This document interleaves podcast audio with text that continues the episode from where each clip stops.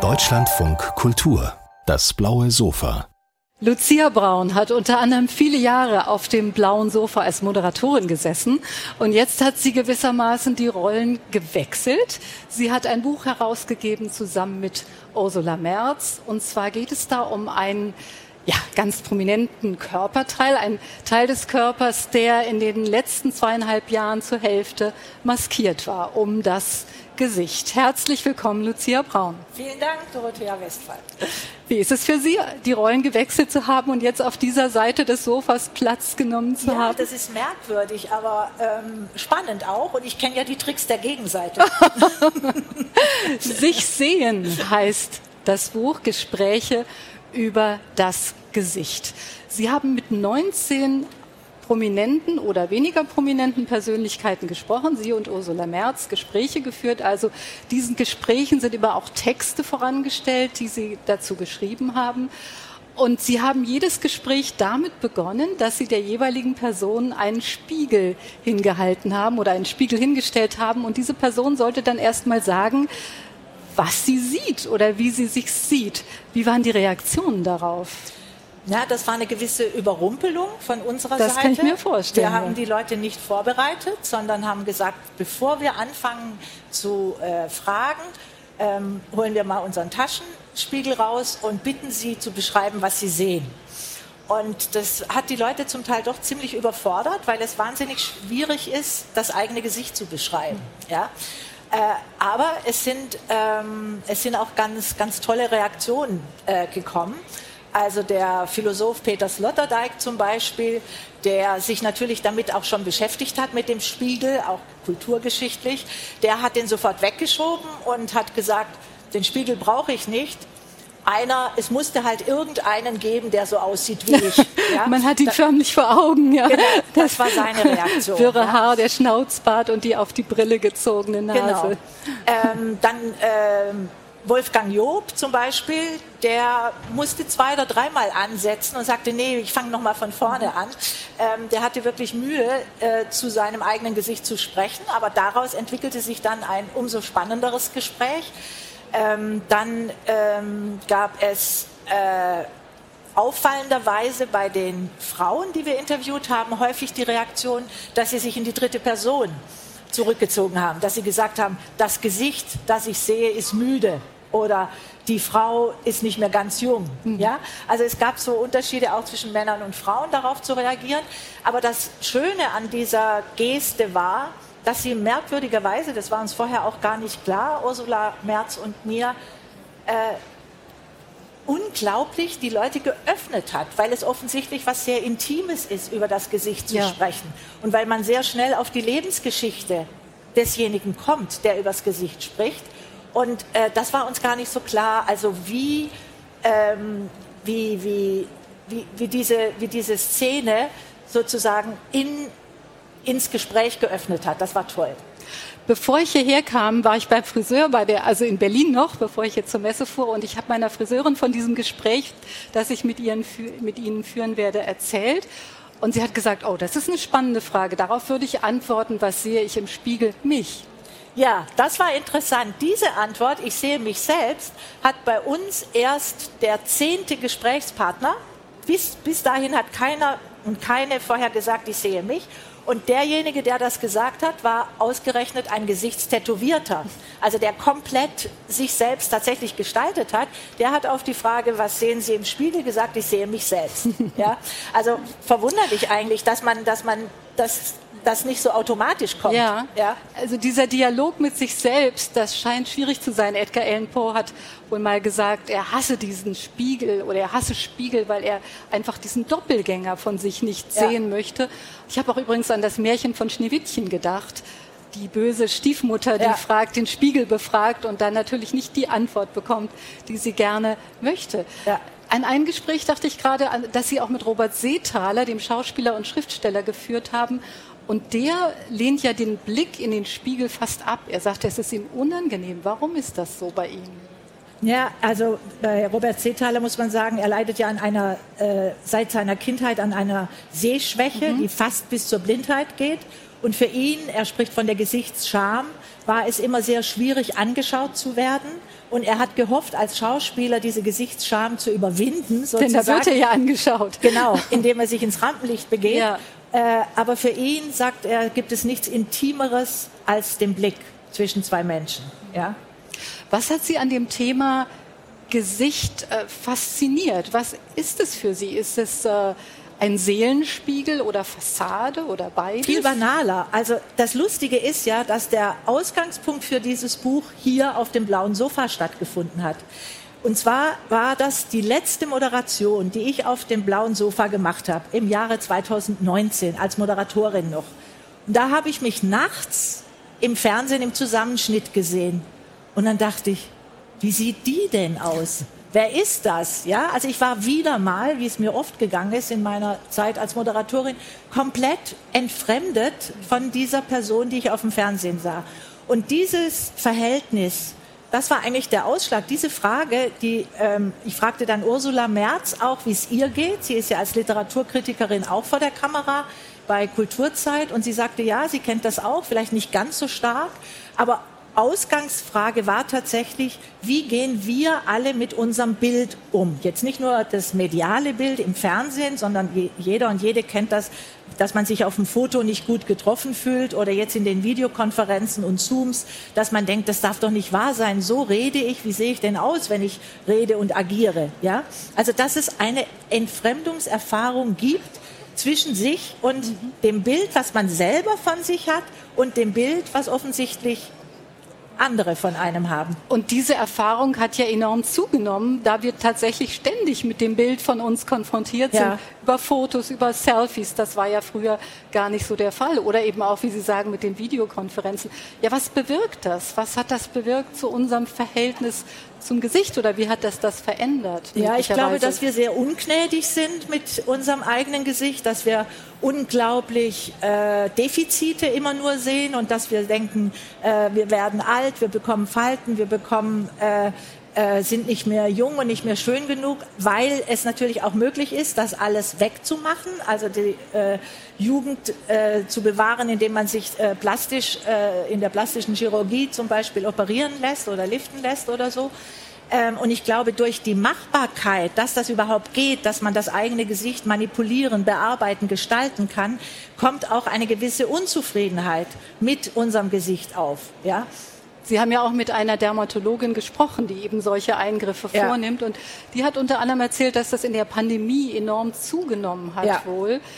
Was mich eigentlich gewundert hat, weil ich dachte, na gut, da war man ja eh zur Hälfte nicht zu sehen. Aber anscheinend ja, es gab viele Ober- und Unterlidoperationen, ja, okay. ja, weil man die, weil die Augen Leute natürlich nur die Augen hat, gesehen ja. haben. Ja. Aber ich meine, dieser Schönheitsaspekt, glaube ich, ist nur, ist nur ein Aspekt in diesem, wie sich unser Gesicht verändert hat. Ich glaube, es ist schon so, dass auch durch die äh, Social Media auf, auf Instagram oder so die äh, jungen Mädchen äh, ein bestimmtes Schönheitsideal über die Beauty-App äh, herstellen und befolgen. Das ist ja? eine App, die kann man einschalten und dann wird das Gesicht dann wird das automatisch Foto mit verändert. einem sozusagen mit einem äh, Klick ja äh, verändert. Man kann aus dem eigenen Gesicht sein Traumgesicht machen, indem man eben plötzlich große Augen hat und äh, einen volleren Mund und äh, voluminöse Haare und eine glatte Haut und so weiter.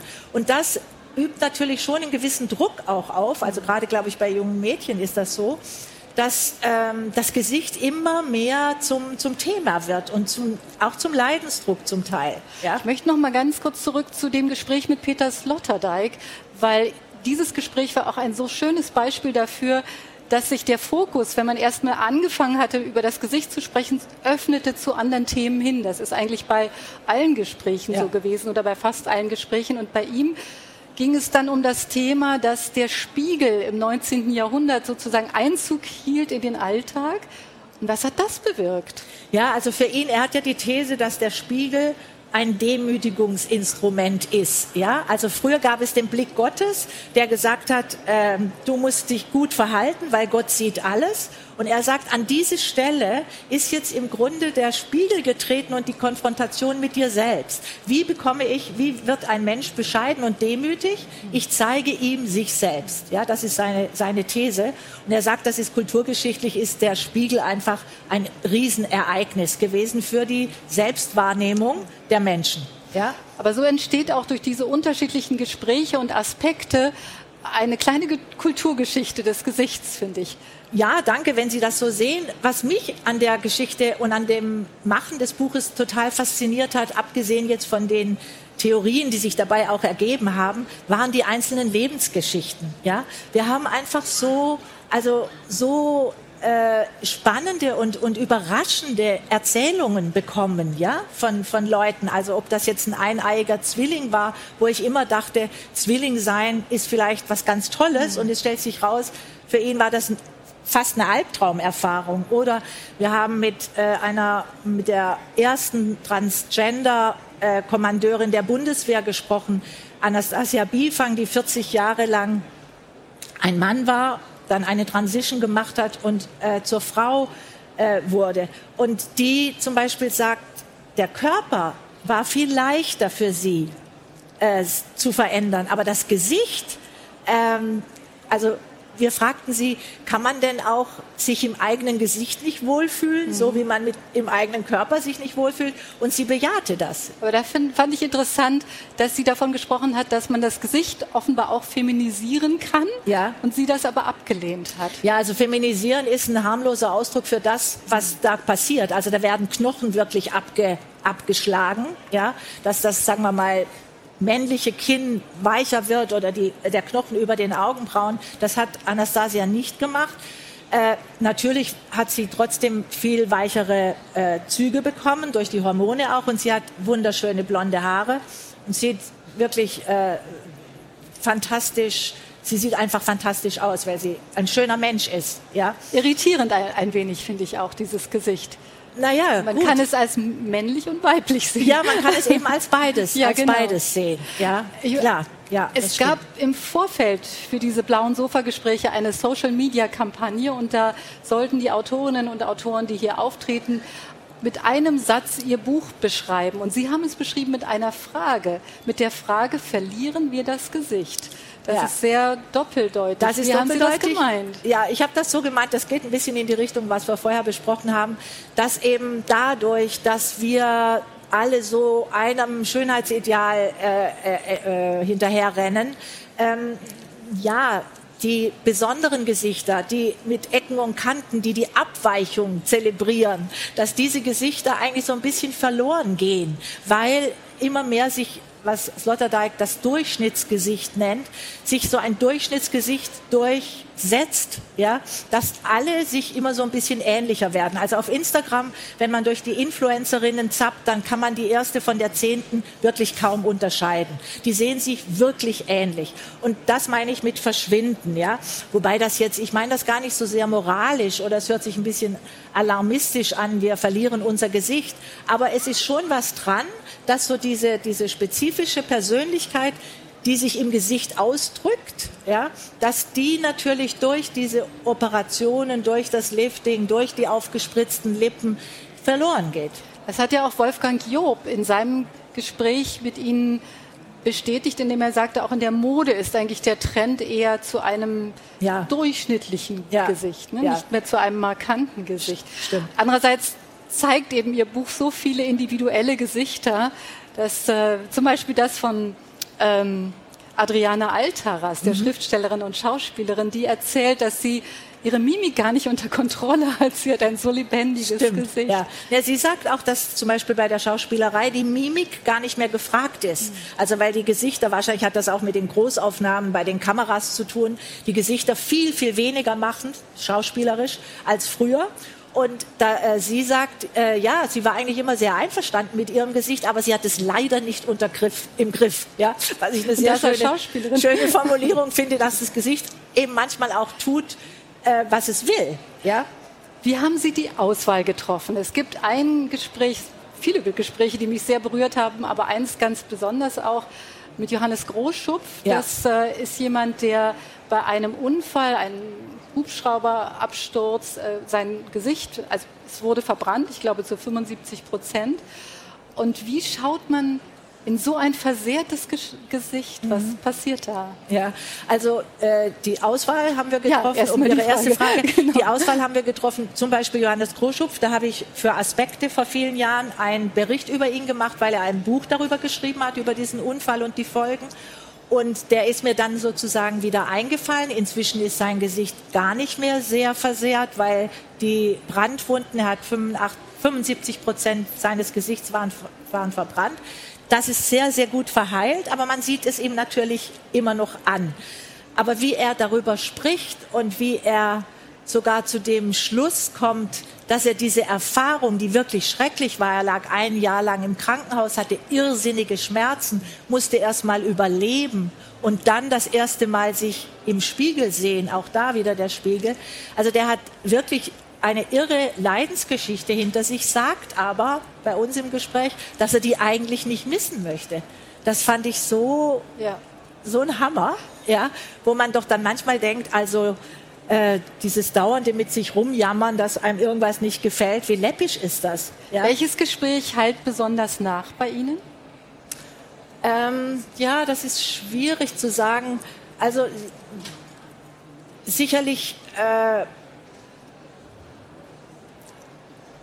also bis, ja, weil es mir irgendwo am nächsten war, war natürlich die Influencerin, die vollkommen, also eine andere Generation ist, die vollkommen anders umgeht mit Kamera, die mit 15 ihr Gesicht eben schon in die Kamera gehalten hat. Damit ja auch wirbt. Ja, wirbt und andere Erfahrungen hat. Und das ist, war so ein Gespräch, wo ich dachte, mein Gott, also da war ich wirklich die Großmutter, die ganz anders mit den Medien umgegangen ist, die da irgendwie reingefallen ist, die Gesetze und Regeln dieses Mediums, Kamera, Licht äh, und so weiter gar nicht kannte.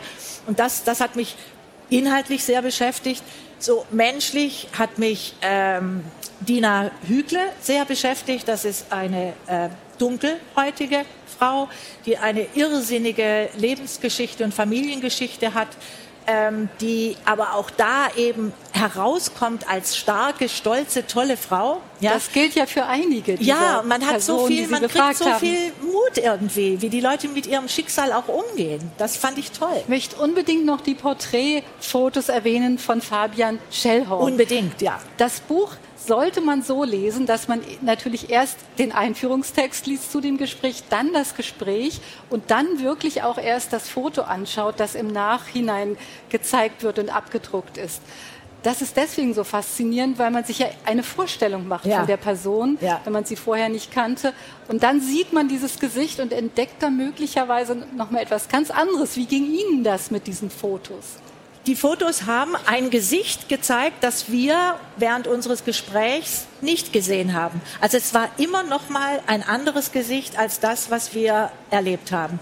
Der Fotograf hatte noch mal irgendwas rausgeholt äh, durch, also der ist nicht mit uns hingefahren, äh, zum Gespräch, sondern, sondern er hat die Gespräche gelesen und ist dann extra zu den Leuten nach Hause gefahren und hat die alleine fotografiert. Und ich war jedes Mal überrascht, dass er wieder eine neue Variante und Version eines Gesichts gefunden hat, die ähm, wir nicht gesehen haben. Mhm. Also insofern ist das wirklich eine tolle Ergänzung und äh, ja, ich finde die Fotos auch toll. Ich wollte doch noch mal zur Auswahl fragen, denn Sie haben ja sehr viele, ja, wie soll ich sagen, Aspekte sozusagen abgedeckt, was Gesichter betrifft, zum Beispiel auch, da wollte ich gleich noch drauf kommen, den ganz tätowierten Mann.